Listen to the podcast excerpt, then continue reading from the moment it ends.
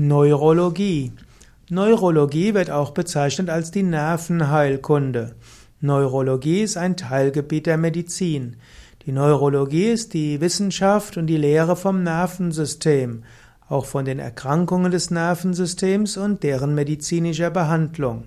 Neurologie ist auch letztlich die Lehre davon, wie man sein Nervensystem gesund halten kann. Neurologie und Psychiatrie hat sehr fließende Grenzen, denn auch die Psychiatrie ist ein medizinisches Gebiet und hat natürlich auch etwas mit Nerven zu tun.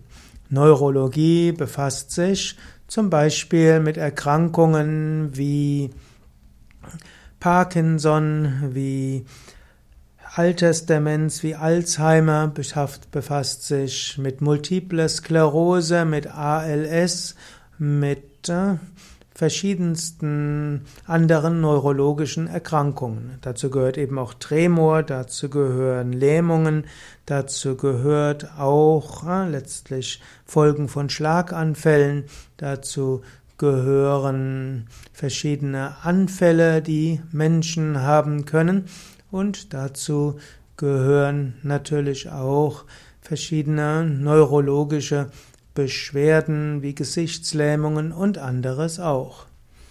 Neurologie ist auch die Bezeichnung für einen, ja, eine Abteilung in einem Krankenhaus. Da wird man sagen, sie werden jetzt in die Neurologie verlegt.